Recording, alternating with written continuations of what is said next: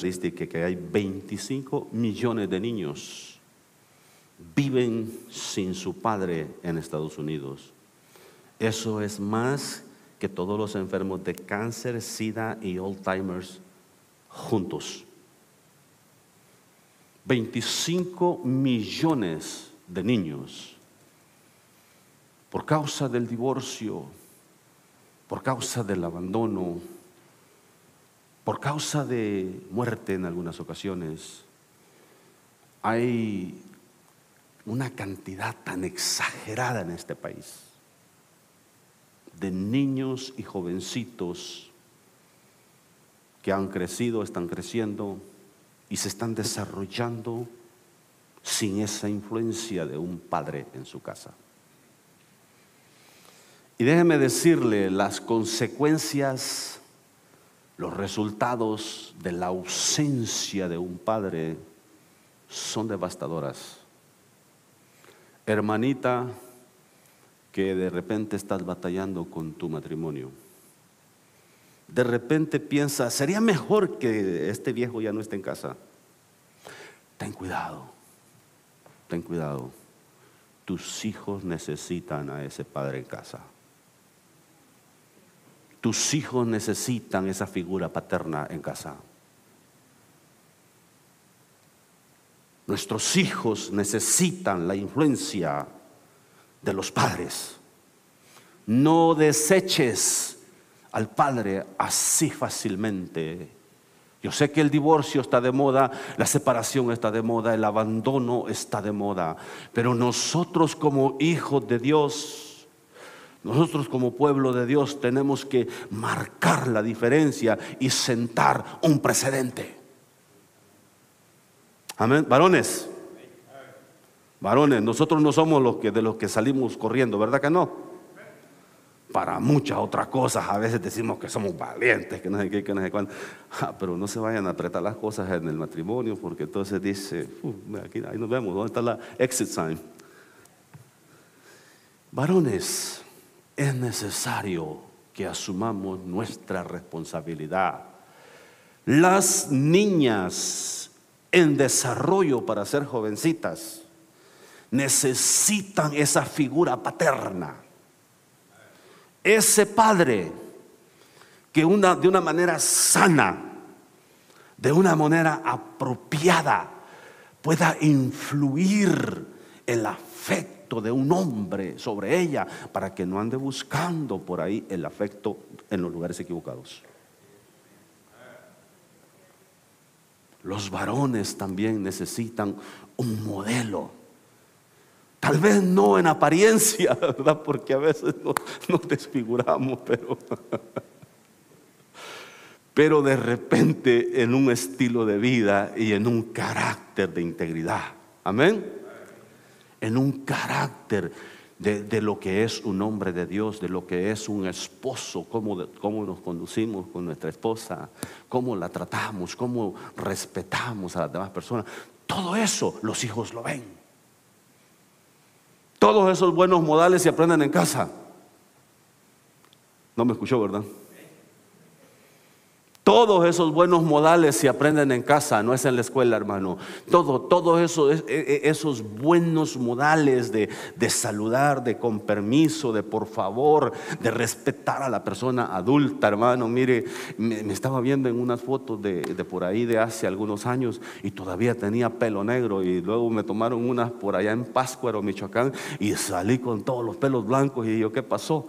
Bueno, algo pasó, ¿verdad? Ya me estoy haciendo viejo o los pelos se cambiaron pero bueno, no hay problema. Vamos a, de todos modos a seguir adelante ah, predicando la palabra. No importa que nos hagamos viejos, pero nos desgastamos, pero nos desgastamos haciendo la obra de Dios, predicando la palabra, tratando de agradar a aquel que nos llamó. Entonces, ahora yo he visto el, el efecto negativo Ah, de una manera fuerte también en nuestros países, ya que ese ministerio de las cárceles, donde mi sobrino Roberto Carlos, uno de nuestros misioneros, está predicando en las prisiones de El Salvador, siempre cuando vamos a El Salvador visitamos con él las prisiones. Y nos ha tocado visitar diferentes lugares, diferentes ambientes, pero casi en la mayoría de ellas son prisiones juveniles donde él se ha metido a predicarles a los pandilleros, a los eh, M18 y, los otros Mara Salvatrucha. Son el mismo demonio, pero, pero los lo, separan y los hacen pelear entre ellos mismos. Entonces, nos ha tocado encontrar una cantidad de jovencitos. Me recuerdo en el Vasco, en una de nuestras visitas, nos encontramos con un, un niño de 13 años. 13 años. ¿Por qué estaba ahí? Porque era parte de una pandilla y ya lo estaban usando de sicario para ir a dar muerte a personas. Un niño de 13 años. Bueno, los niños de 13 años deben de estar siendo formados en casa, llevándolos a un deporte para que ocupen su energía, ¿verdad, Pablo? Sanamente, llevándolos a la escuela, metiéndoles que deben de estudiar y todo. Pero ese muchachito ya estaba detenido porque había dado muerte a alguien, lo estaban ocupando como sicario. Todas esas cosas las hemos visto. Y sabe, eh, hemos hablado con muchos de ellos en esas prisiones. Y, sabe qué es lo que dicen.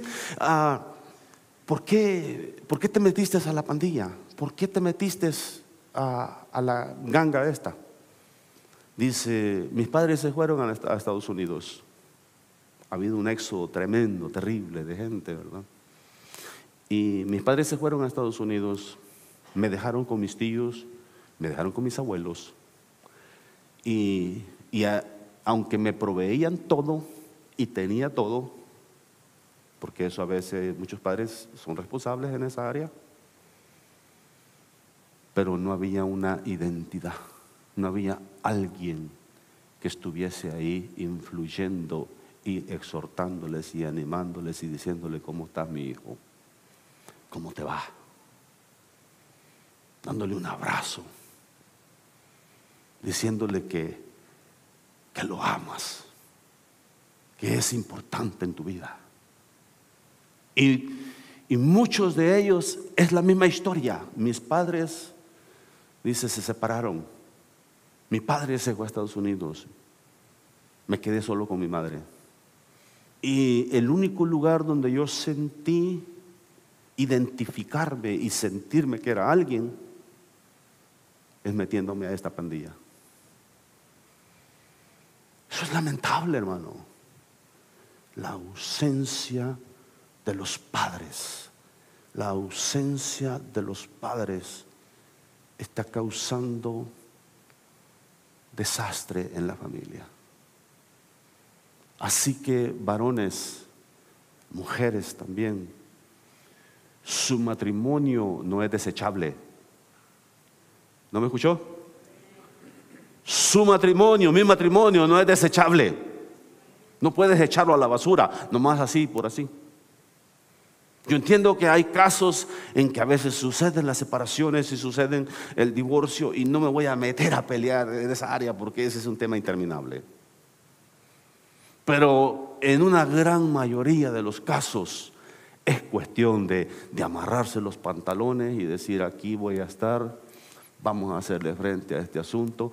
Si la mujer te porta media, media difícil, ¿verdad? Porque a veces se complican, se ponen un poquito complicadas. Dijo alguien por ahí que, que las mujeres tienen unos momentos difíciles ahí durante el mes, donde no quieren hablar con nadie o se ponen un poco insoportables. Bueno, bueno, pues enséñese a vivir, respétela por esa semana, dígale tranquila. Tranquila, si no quiere cocinar, no cocine, pero aguántela y siga adelante. Y de repente los hombres también se portan un poquito difíciles, ¿verdad? Téngale paciencia. Téngale paciencia. No es el mismo caso en los hombres, ¿verdad? O la misma situación o la misma razón, pero a veces también tienen sus momentos complicados. Así que cuando haga las cosas bien, apláudalo, reconozca.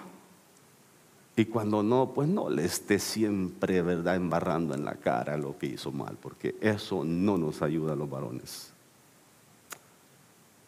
¿Nadie me escucha?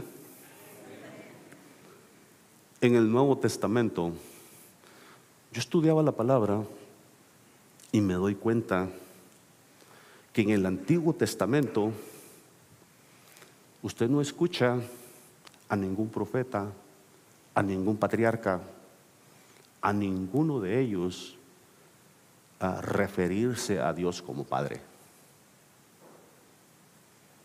Solamente, este, aún las oraciones más registradas en la Biblia son las del rey David. Ese es uno de los hombres más íntimos con Dios en el Antiguo Testamento. Pero todas sus oraciones siempre, oh Jehová, oh Señor mío, oh Dios mío, socórreme. Oh, este, y, le decían los nombres de acuerdo a veces a la situación que estaban viviendo. Y todo eso tiene un significado, porque Dios era su socorro, Dios era su escudo, Dios era su refugio, Dios era su proveedor, Dios era el, su sanador. Y todo eso tiene sus nombres, como se referían a él. Pero casi nunca nunca encuentra el término, Padre, hoy me acerco a ti. Entonces, cuando Jesús aparece, aparece en el Nuevo Testamento, es interesante. Porque en el capítulo 2, uno de, los, primeros milagros que hizo, en el capítulo 2 de Marcos, llega aquel paralítico, lo baja del techo, y, y ¿cómo lo recibe? Hijo, tus pecados te son perdonados. Ese concepto de padre e hijo. Ese versículo que leía el hermano Marco ahora, Juan 1, 1.12, mas a todos los que le recibieron, a los que creen en su nombre, les dio potestad, les dio poder, les dio autoridad de ser hechos hijos de Dios. Eso es otro nivel, hermano. Es otro nivel de relación. Ese es otro nivel de relación. Entonces Jesús comienza a revelar, eh, se presenta aquella mujer del flujo de sangre en el capítulo 5 de, Marcos, ah, se, presenta y toca a Jesús. Y luego sucede todo lo que sucede en esa conversación. Hay dos historias que se están desarrollando, una historia interrumpe la otra. Y entonces... Ah, aquella mujer admite que ella fue la que tocó a Jesús y Jesús le dice, hija, sé libre de tu tormento, sé salva de tu tormento y ve en paz. Le llama hija. Cuando sus discípulos se acercan a él y le dicen, maestro, enséñanos a orar, enséñanos a orar. Así como Juan enseñó a sus discípulos. Y entonces Jesús comienza a hacer un resumen de la oración, capítulo 6 de Mateo. Comienza a hacer un resumen y habla de que cómo debemos de orar y todo eso, pero luego cuando llega al núcleo de la oración, la oración modelo no significa que la repetimos como pericos cada vez que venimos a la iglesia sino que ahí se enseñan principios. Se enseñan principios. Pero es increíble la revelación que da Jesús ahí. Y dice, Padre nuestro, que estás en los cielos. ¿Qué edad tenía usted cuando le enseñaron Padre nuestro? Que está, aunque nos lo enseñaron como un rezo, pero yo no sabía que estaba en la Biblia, hermano cuando estaba niño. A mí nomás me enseñaron el rezo, me enseñaron todos los demás para poderme confesar y todo eso, ¿verdad? Y cuando tenía ya cierta edad, me llevaron a confirmación y hice todos esos ritos, todas esas liturgias. Me recuerdo, mi madre me decía, tienes que aprenderte bien esto, porque el sacerdote es bravo, era un ex militar alemán sobreviviente de la Segunda Guerra Mundial, y no le voy a dar más información hablaba el español así como a veces los gringos, no le entendía nada. Y entonces, cuando fuimos y nos presentamos ahí, pues parte de lo que teníamos que recitar era el Padre Nuestro, el credo y no sé qué otras cosas le enseñaban a uno. Y entonces, eh, de esa manera nos lo enseñaron, pero no, de repente no nos enseñaron los principios el, contenido de aquello. Porque muchas veces también nosotros crecimos en ambientes difíciles. Quizá nuestros padres no supieron expresar ese afecto. El, darle un abrazo. ¿Usted sabía que no tiene nada de malo darle un abrazo a su hijo varón?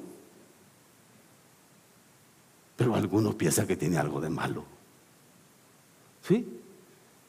¿A cuántos, cuántos muchachos aquí sus padres no los abrazan? No, no, los abrazan y les dicen que los quieren y de repente hasta les dan un beso en la mejilla. Eh, esperamos que sea en la mejilla, ¿verdad? Y todo eso, pero tantas tonterías que pasan en los últimos días. pero ¿qué sucede? ¿Qué sucede, hermano, cuando hay ese toque? ¿Puedes pasarla? Esta no la tenía, no la tenía programada. Pero, eh, ¿qué se siente abrazar a un oso de este tamaño? Ya grandote, con barba y todo. Pero poderle decirle al obvio, mi hijo, te amo. Eres especial en nuestra vida. Gracias a Dios por tu vida. Gracias a Dios te mandó a nuestra, a nuestra vida, a nuestra casa y estamos agradecidos a Dios por, por tu vida. Hermano, varones, eso no tiene nada de malo. Dele abrazos a sus hijos. Dele abrazos a sus hijas. Esa es parte del el afecto y la influencia que estamos transmitiendo. ¿Usted sabe lo que estamos transmitiendo nosotros? Cuando nos volvemos cariñosos y afectuosos a nuestros hijos, ellos van a ser de esa manera también. Pero este, ¿te puedes sentarte? Y pórtate bien. es, es correcto, hermano. Pero nos criamos, yo sé, nos criamos en ambientes donde no había ese afecto. Y entonces la imagen que tenemos de Dios como Padre es muy vaga, es muy lejana, es muy ausente. Y por eso a veces no anhelamos esa intimidad con Él. Es por eso que necesitamos conocerle como Padre. Porque es como es revelado en el Nuevo Testamento. ¿Sabe cuántas veces? ¿Sabe cuál de los evangelios es donde, donde Jesús está revelando al Padre? El libro de Juan libro de Juan, Jesús está revelando al Padre. ¿Sabe cuántas veces aparece la palabra Padre en el libro de Juan? 137 veces. Me tomé la molestia de contarlas. 137 veces aparece la palabra y es increíble en algunas partes este mi padre y yo uno somos mi padre que me envió mi padre esto mi padre es, increíble la manera que está revelando al padre. Es necesario que tú y yo conozcamos al padre de gloria nos acerquemos a él como dice la escritura porque nadie viene al padre si no es por mí dijo Jesús Acerquémonos a través de Jesús. No tiene nada de malo, varones, que manifiesten ese afecto. Y, aquellos que no tuvieron o no tuvimos el mejor ejemplo de un padre en casa, bueno, es tiempo de dejar eso atrás. Si no vivamos encapsulados en el pasado, sino miremos hacia adelante y démosle gracias a Dios que tenemos a un Padre celestial, amén, al cual podemos adorar, al cual podemos exaltar, a quien podemos derramar nuestra alma delante de Él. En Lucas capítulo 15, ay hermano, viera que le di vueltas a muchas porciones de la escritura, pero esta madrugada el Señor me mostraba unas cosas sobre este capítulo porque lo estuve leyendo y leyendo y leyendo anoche. Y aquí hay algo bien precioso. Yo sé que no habíamos leído la palabra y me solté con un montón de información, puntos interesantes. Pero Lucas capítulo 15, verso 11 en adelante, hasta el 32, leemos mucha palabra esta mañana. Leemos la palabra en el nombre del Padre, del Hijo y del Espíritu Santo. Si usted gusta ponerse de pie en reverencia a la palabra, la leemos. Ah, también dijo, un hombre tenía dos hijos y el menor de ellos dijo a su padre, Padre, dame la parte de los bienes que me corresponde. Y le repartió los bienes. No muchos días después, juntándolo todo, el hijo menor se fue lejos a una provincia apartada y allí desperdició sus bienes viviendo perdidamente. Y cuando todo lo hubo malgastado, vino una gran hambre en aquella provincia y comenzó a faltarle. Y fue y se arrimó a uno de los ciudadanos de aquella tierra, el cual le envió a su hacienda para que apacentase cerdos. Y deseaba llenar su vientre de las algarrobas que comían los cerdos, pero nadie le daba. Y volviendo en sí, dijo, ¿cuántos jornaleros en casa de mi padre tienen abundancia de pan y yo aquí perezco de hambre? Me levantaré e iré a mi padre y le diré, Padre, he pecado contra el cielo y contra ti. Ya no soy digno de ser llamado tu hijo, hazme como uno de tus jornaleros. Y levantándose vino a su padre y cuando aún estaba lejos lo vio su padre y fue movido a misericordia y corrió y se echó sobre su cuello y le besó. Y el hijo le dijo, Padre, he pecado contra el cielo y contra ti, ya no soy digno de ser llamado tu hijo. Pero el padre dijo a sus siervos, sacad el mejor vestido y vestidle, poned el anillo en su mano y calzado en sus pies, y traed el becerro gordo y matadlo y comamos y hagamos fiesta, porque este mi hijo muerto era y ha revivido, se había perdido y es hallado y comenzaron a regocijarse. Hasta ahí lo vamos a dejar ahorita. Padre, gracias. Gracias por este tiempo. Recibe la honra y la gloria. Háblanos a través de tu palabra. Espíritu Santo, úsanos para poder compartir esa palabra como un conducto donde fluya la palabra Fluya el Espíritu Santo, fluya la bendición sobre este pueblo y sobre todos aquellos que nos están viendo en línea, los bendecimos también en el nombre de Jesús. Amén. Tome su lugar. Hay algunos principios que quiero compartirle en esta historia. Y ahora no tanto, no tanto en el hijo ingrato, en el hijo pródigo, en el hijo apartado, sino en la función del Padre. Porque aquí es uno de los, de los ejemplos más lindos que se encuentra de, la función del padre ah, esperando a los hijos. La función del padre no deteniendo a los hijos. Eh, en el principio, cuando el hombre fue creado, dio esa libertad que se llama libre albedrío, el derecho a escoger. Es una gran bendición poder escoger, poder decidir, pero es una gran responsabilidad, fuertemente una gran responsabilidad. Entonces, eh, primero vemos, vemos a un padre que le da esa libertad a su hijo, le da esa libertad. El hijo está decidido a recibir, a pedir, a pedir su herencia antes del tiempo. Es una gran ofensa, es grave lo que está haciendo, pero independientemente de eso, él decide hacerlo y vemos a un padre que le permite todo eso al hijo. Eso se llama libre albedrío. Eso es, eso es increíble lo que, lo, que el padre hace. El, padre tenía la autoridad para decirle, mi hijo, lárguese si quiere, ¿sí? Que le vaya bien cuando se canse, cuando fracase, entonces regresa si quiere. O si se va, no tiene espacio en mi casa. De repente algunos padres así, así actuamos. Pero, pero no. Aquí representa a ese Padre celestial, a ese Padre que, que ha tenido misericordia de nosotros, que nos tuvo paciencia. Le entrega a su hijo menor a veces el hijo menor es el favorito, es el consentido, es el que le rascan la espalda y todo eso, ¿verdad? y todos esos detalles. Y, y aquí ese es el hijo malagradecido. Ese es el hijo que toma esas decisiones. Y se va de la casa. Y el padre lo deja ir. El padre no lo detiene, no se pone en el camino llorando, diciéndole, no te vayas, hijo, no te vayas, sino que lo deja ir. Así es nuestro Padre Celestial.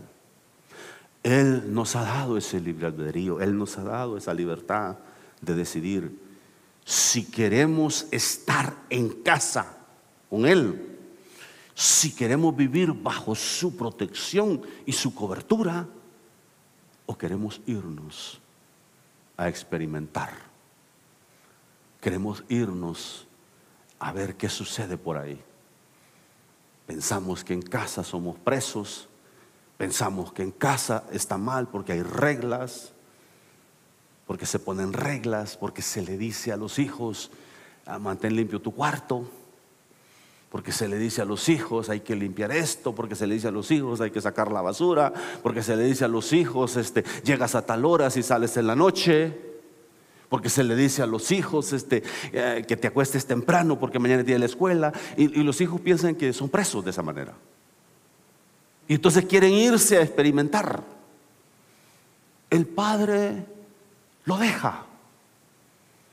El hijo recoge toda su herencia, vende las propiedades, lo que sea, y se va muy bendecido económicamente. Pero sin la bendición del Padre, sin la cobertura del Padre, sin esa guianza del Padre. Cada vez que te alejas del Padre, cada vez que decides tú agarrar tu propio camino, tu propio rumbo, tu propia dirección, te vas a dar cuenta que alejado de Él, nada somos. Vamos a llegar al fracaso, vamos a llegar a, perderlo todo, vamos a llegar a sentirnos miserables. Porque piensa en el desarrollo de la historia Jesús está hablando a un pueblo judío, Jesús está hablando a gente que, no acostumbraban a apacentar cerdos. Ellos no, ellos no, no, crían cerdos en esa área. Para ellos, eh, esa es una de las cositas que de repente extrañábamos en los buffets, que nunca te ofrecían, cuando estuvimos allá, nunca te ofrecían bacon y nunca te ofrecían carne de cerdo sino eh, todo lo demás, pero menos eso, aún en los buffets. Y después pues, uno se da cuenta, ah, no, es que aquí no cree. Entonces, piense para este muchacho judío, para este muchacho con esa, con esa enseñanza, con esa cultura y todo, y, de repente le falta todo, de repente tiene necesidad, porque se alejó del Padre. Y en esas condiciones busca, y dice, la, palabra describe, y se arrimó a uno de los ciudadanos de aquella provincia. Usted sabe lo que es llegar arrimado a una casa. Cuando yo viajé a Estados Unidos y tardamos algún tiempo en México, conocimos algunos lugares en México, me tocó estar así arrimadito. Me tocó llegar este, una familia, gracias a Dios por esa familia que en su en su misericordia lo reciben. Dios, pone personas en la vida de uno. Yo no era creyente, no era temeroso de Dios. Pero aún así Dios estaba teniendo cuidado de mí.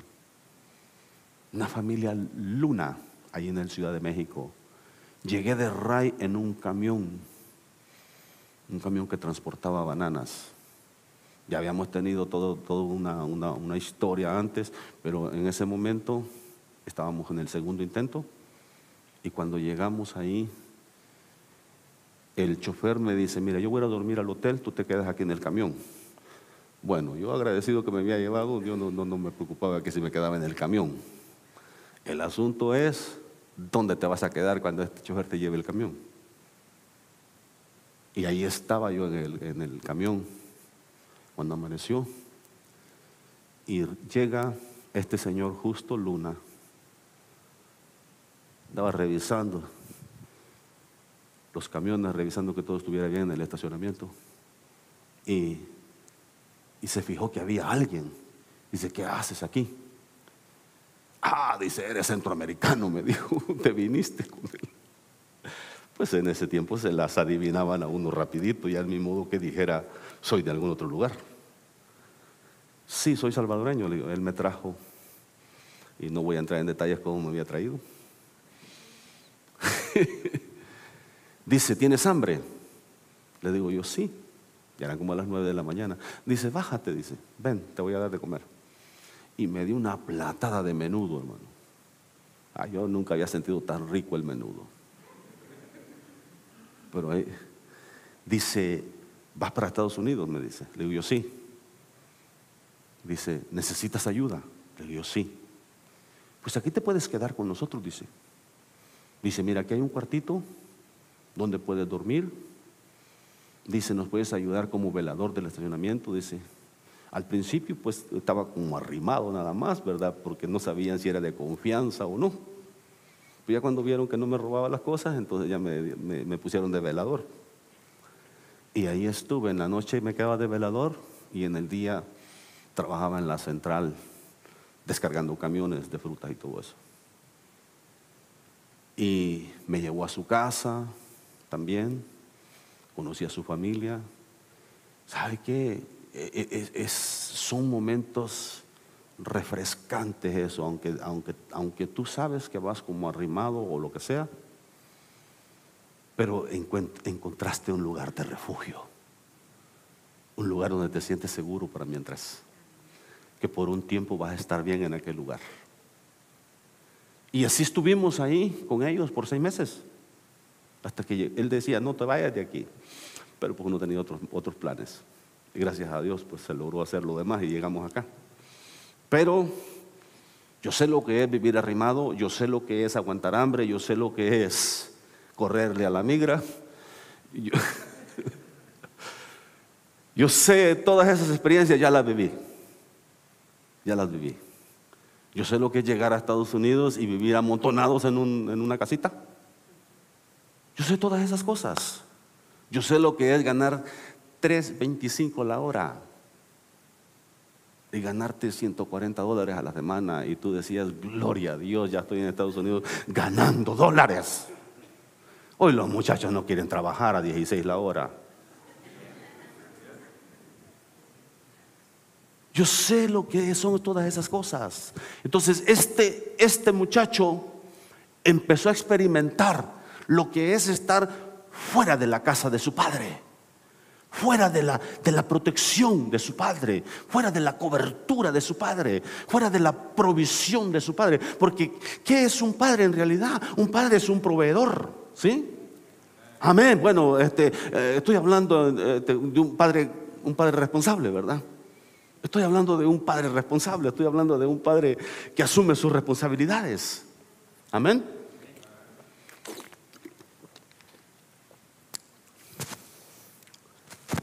Un padre es un proveedor.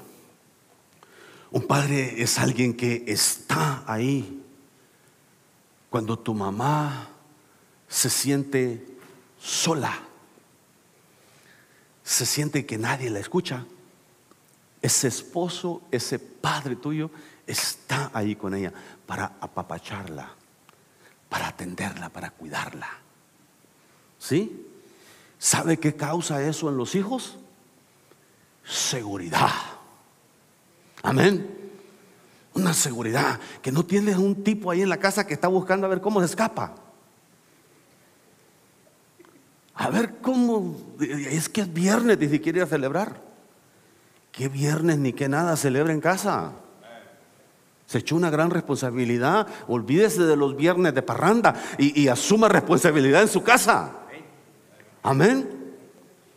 Sí, porque a algunos les pega la chiripiolca a cierta edad y sienten que pierden la juventud y quieren carro deportivo. Dicen que a la mujer le pega la menopausia y al hombre la andropausia.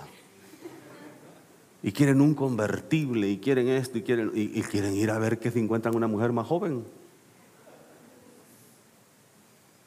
A mí no me va a ver en un convertible de seguro, a lo mejor en una camionetota grande, sí, porque así me gustan. Esa sí me gusta, pero esas cucarachas que no cabe uno, no. Imagina del tamaño que está uno y luego queriéndose meter en. Una vez me tocó mover un miata para alguien. Me dijo, ¿me lo llevas, por favor? Dios santo, yo moví, casi le arranco el asiento para sentarme. Y después manejando esa cochinadita. Olvídese, eso, eso, eso, eso es absurdo, esas cositas. ¿A quién se le ocurre comprar eso? Un Miata es, un carrito para dos personas. Y yo sentí ahí en el 82 que me, me iban a pasar encima los trailers. Entonces los varones, los padres a veces queremos escaparnos, queremos buscar una salida fácil. Pero los hombres de Dios, los padres de acuerdo al diseño de Dios, no somos hombres que buscamos una salida, sino asumimos responsabilidad. Amén. Para dar esa, esa seguridad en casa. Un padre, hermano, un padre es el que, el que da, sabe, sabe uno, este, yo estaba leyendo un montón de reportes de lo que causa a los hijos que crecen sin un padre. Dice que la autoestima de ellos está por los suelos. Dice que, que, sus, sus, calificaciones en la escuela están bajas a veces. Dice que son personas este, que, se enojan fácilmente y explotan. Dice que son personas que a veces este, Dice que algunos están flacos, bueno, quién sabe de eso, ¿verdad? Aquí en este país. bueno, a lo mejor sí, ¿verdad? Algunos sí.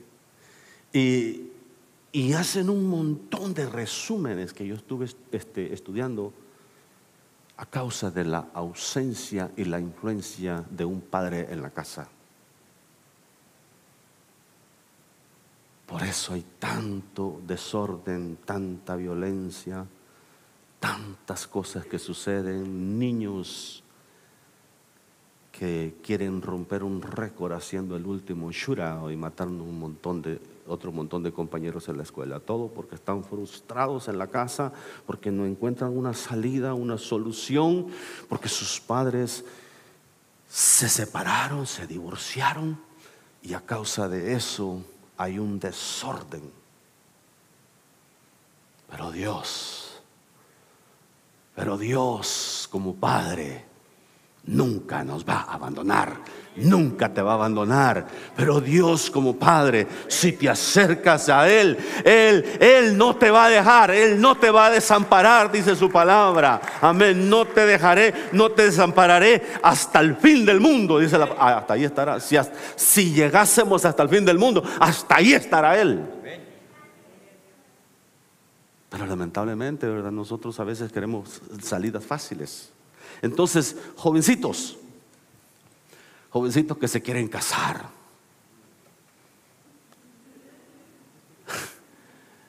Yo siempre les digo a los jovencitos, mire, eso, eso, es para gente mayor.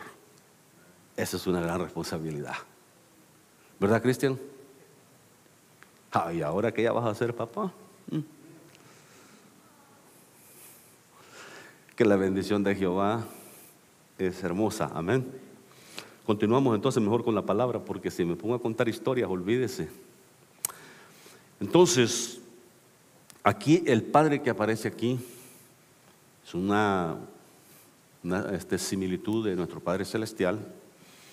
Deja ir a su Hijo, lo deja que se vaya, lo deja vivir, lo deja experimentar. A veces, a veces eso es necesario.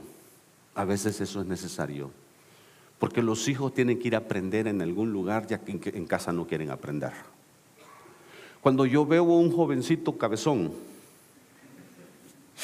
un jovencito, una jovencita cabezona que no hace caso en la casa, que ya los papás me dicen y me dicen una y otra vez y que no saben qué hacer y que no saben qué hacer. Y luego se les mete la idea que se van a los Marines o se van al ejército, al Army. Y me preguntan los papás, ¿cómo ve, pastor? Ay, déjelo, déjelo, le digo yo, déjelo. Para que vayan a aprender disciplina, ahí los van a despertar a las 4 de la mañana y les van a decir a correr. ¿A quién le gusta que lo despierten a las 4 de la mañana y lo pongan a correr, hermano? Y que le metan chicharrón, decían allá en el ejército del Salvador. Chicharrón, no, no del que se come, hermano. Le metían toda clase de ejercicios por 30 minutos, una hora, hasta que quedaban casi desmayados. Dice, le metieron chicharrón porque como disciplina por alguna tontería que hizo. deje al jovencito cabezón. Y sabe qué, ahí los enderezan un poco. O se enderezan o a ver qué más pasa. Pero después vienen mire que hasta saben caminar, así caminan. Después. Ahí no dicen que no se pueden poner el uniforme, ahí no dicen que no se van a vestir, ahí, ahí se visten, se visten como les dicen, comen a la hora que les dicen, se levantan a la hora que les dicen, se acuestan cuando, ay, ay, ay, ya que en casa no quieren hacer caso, mándelos allá, le digo. Mándelos allá. Hay otros que son un poco más entendidos y entonces le digo, yo, trato de aconsejarlos y le digo, no seas cabezón, Dios no te hizo para que vayas a pelear guerra, Dios no te hizo para esto. Pero si insistes, adelante. Adelante. Entonces la historia acá, wow, estamos terminando ya el tiempo. Bueno, encontramos la historia, se va desarrollando, el hijo experimenta lo que es estar fuera del padre, alejado del padre de repente tú ya experimentaste también. Para aquellos que tienen, como decía, una mala experiencia con su padre, hay casos en que los padres supuestamente eran creyentes o son creyentes, pero no se comportaron como tal. Entonces tienes una imagen bien distorsionada del Padre. Quiero decirte, el Padre Celestial no es así. Nuestro Padre Celestial nunca te va a abandonar, nunca te va a ver con, ojos de desprecio, nunca te va a ver como alguien este, que no tiene importancia, sino te va a ver como un hijo, te va a ver como una hija, te va a ver como alguien especial. Amén. Cuando este muchacho reacciona, vuelve en sí y se arrepiente y dice, volveré a mi Padre. Y empieza a practicar su discurso y le, y, le diré, Padre, he pecado contra el cielo y contra ti. Por tanto, ya no soy digno de ser llamado tu hijo. Tómame, recíbeme como uno de tus jornaleros. Y dice la palabra que, que cuando observa, observa lo que, lo, que, lo que es un padre. De seguro estaba orando por él, de seguro estaba clamando por él, pidiendo el regreso de aquel hijo.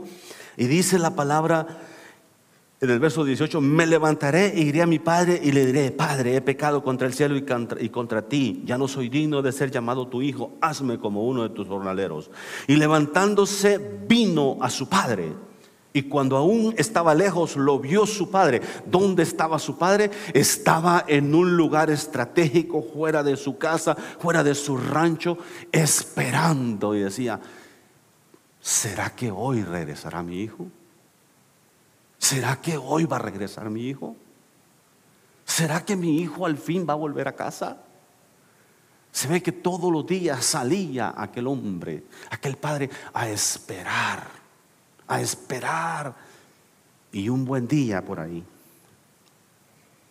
vio a alguien que venía caminando con ropas andrajosas, con ropas sucias, en una condición bastante lamentable, bastante triste. Pero conforme se iba acercando, vio que el caminar de aquella persona era el caminar de su hijo. Vio que aquella persona, aquel, aquel joven que venía, se parecía a su hijo. No estaba igual que cuando se fue porque venía desfigurado. El pecado, la desobediencia nos desfigura, nos distorsiona, nos, nos, vuelve inatractivos.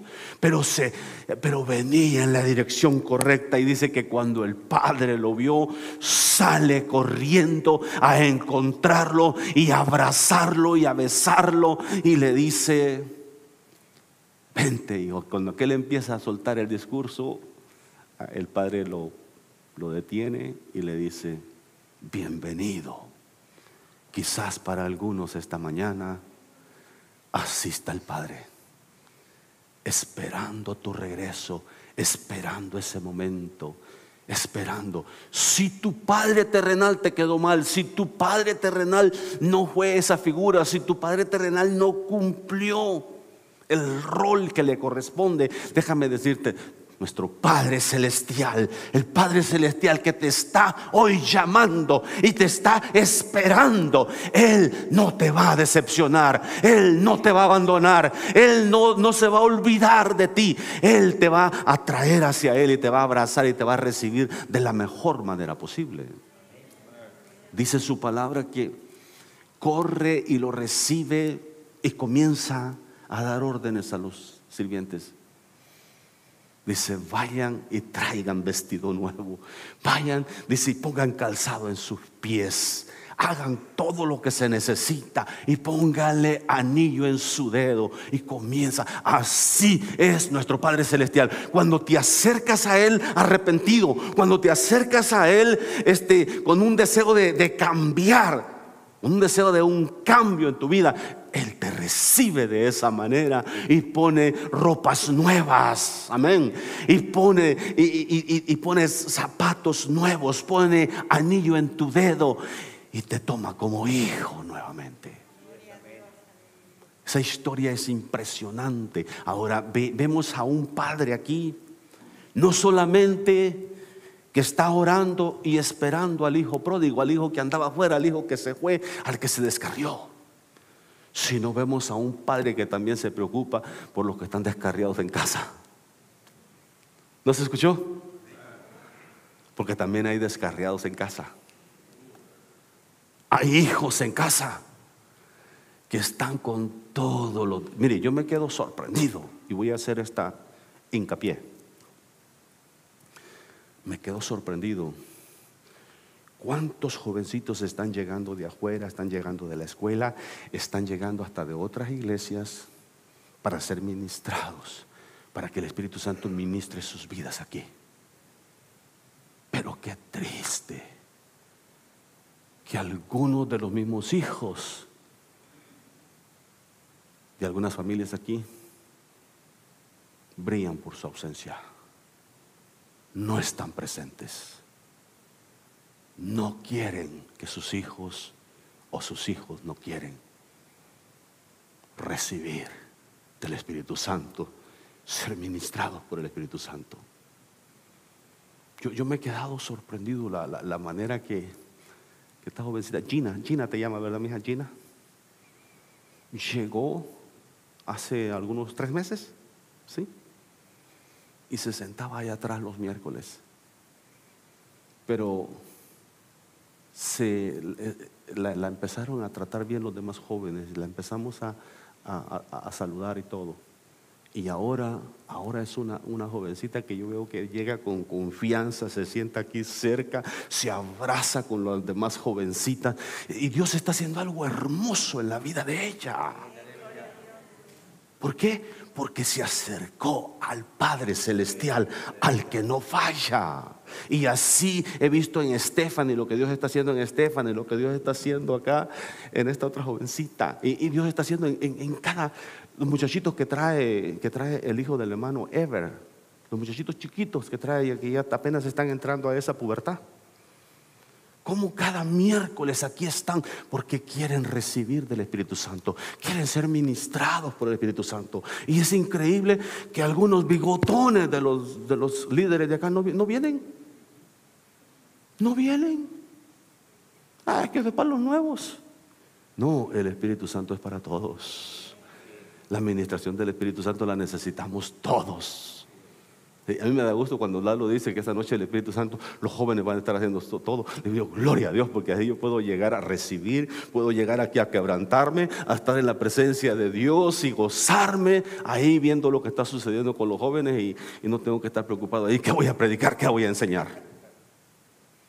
Entonces, observa el desarrollo de la historia. El padre está esperando, en casa hay un hijo está en casa, pero está perdido en casa.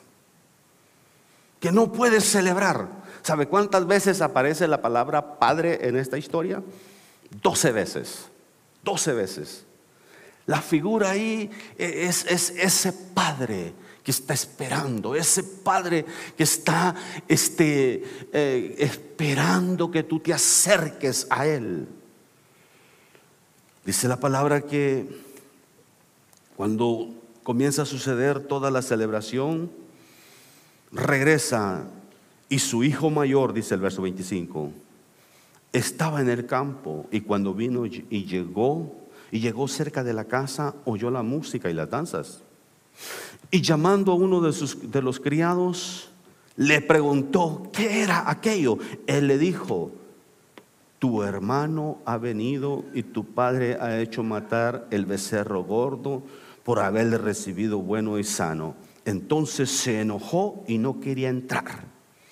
Salió por tanto su padre y le rogaba que entrase, mas él respondiendo dijo, mas él respondiendo dijo al padre, he aquí tantos años te sirvo, no habiéndote desobedecido jamás y nunca me has dado ni un cabrito para gozarme con mis amigos. Pero cuando vino este tu hijo que ha consumido tus bienes con rameras, has hecho matar para él el becerro gordo. Él entonces le dijo, Hijo, tú siempre estás conmigo y todas mis cosas son tuyas. Aquí está hablando de hijos que están en casa, pero están, están descarriados, están perdidos. Están en casa pero no funcionan como hijos. No están ejerciendo los derechos como hijos. Miran al Padre como al Padre celestial como que fuera padrastro.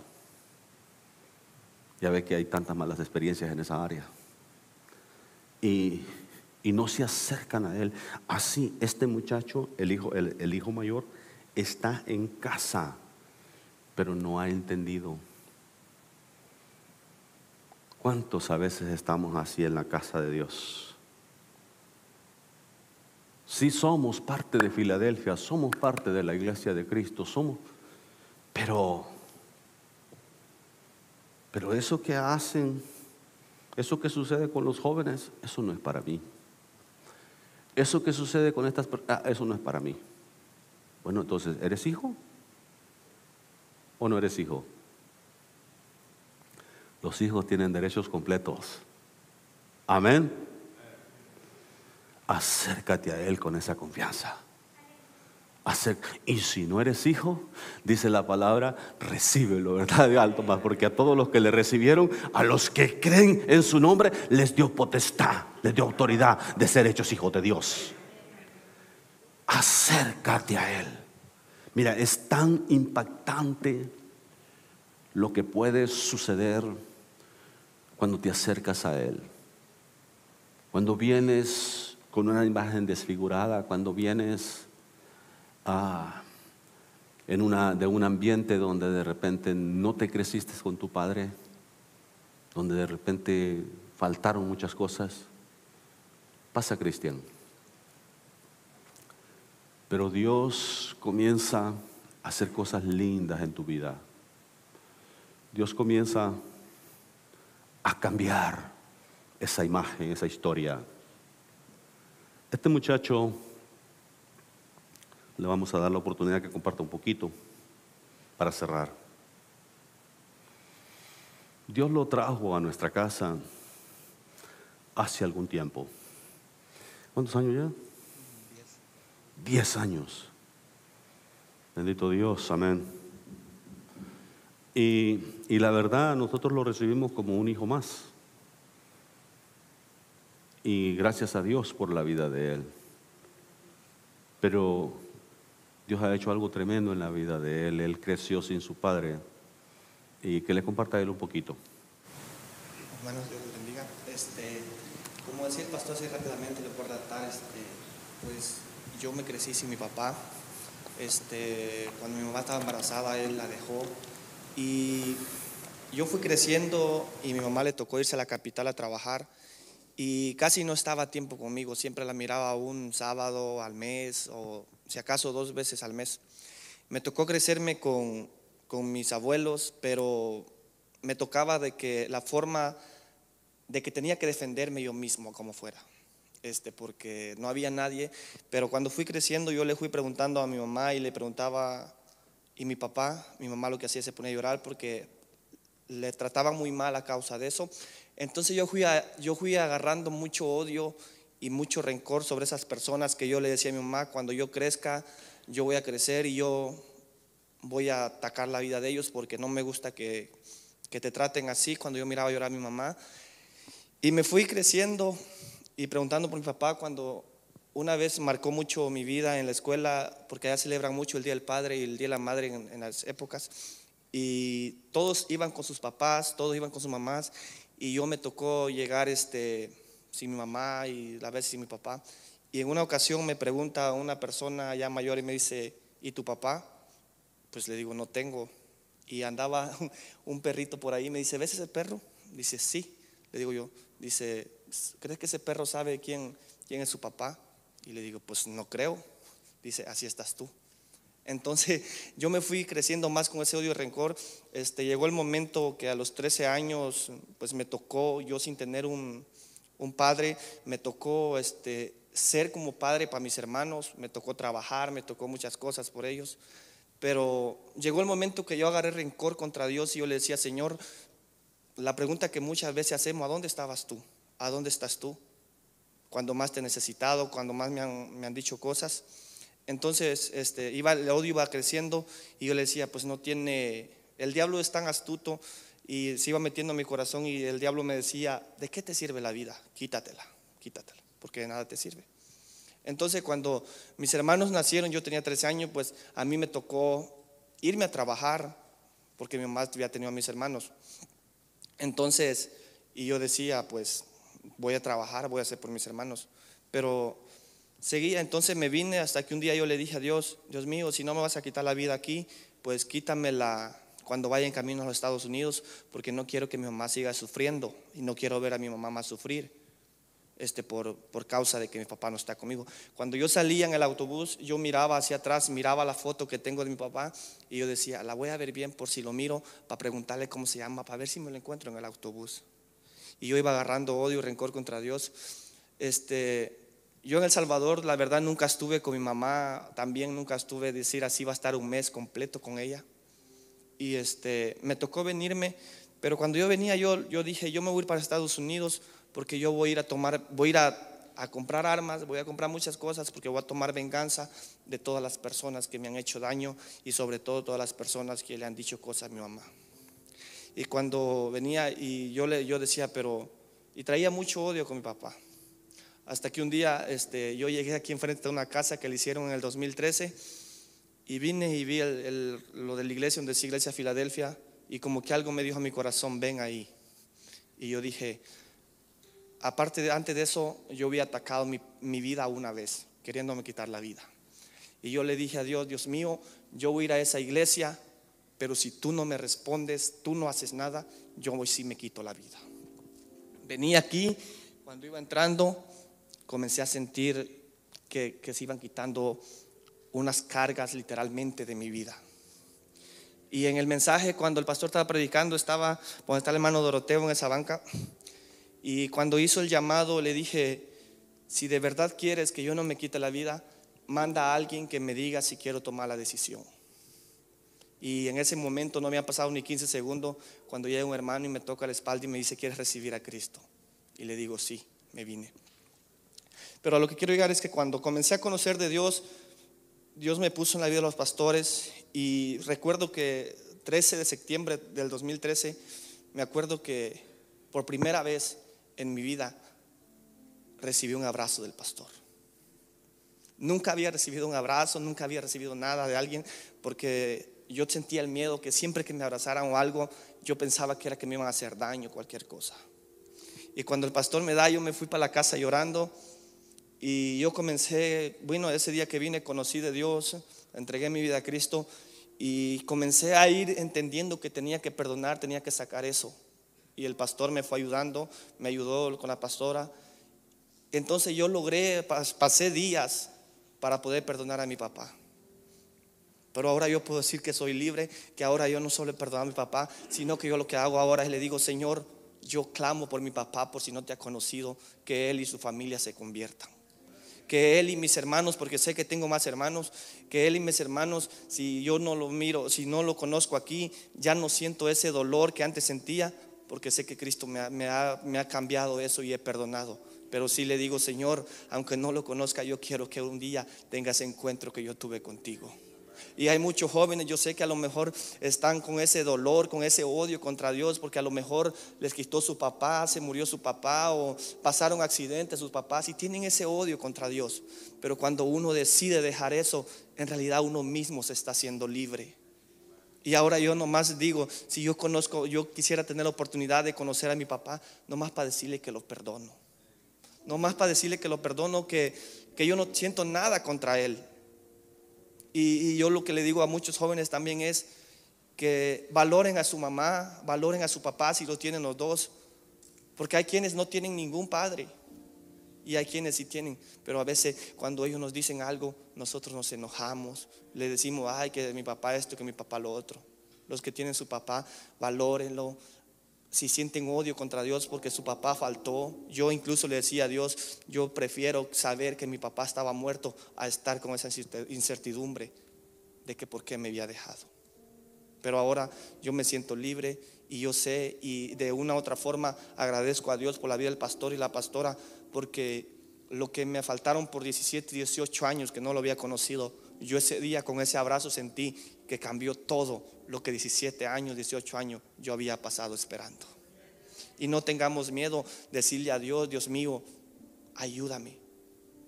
Ayúdame, aunque no sintamos el deseo de perdonar, el deseo de no sintamos nuestro corazón, pero comencemos a expresar porque Dios nos va a dar la victoria. Dios le bendiga. Gloria a Cristo.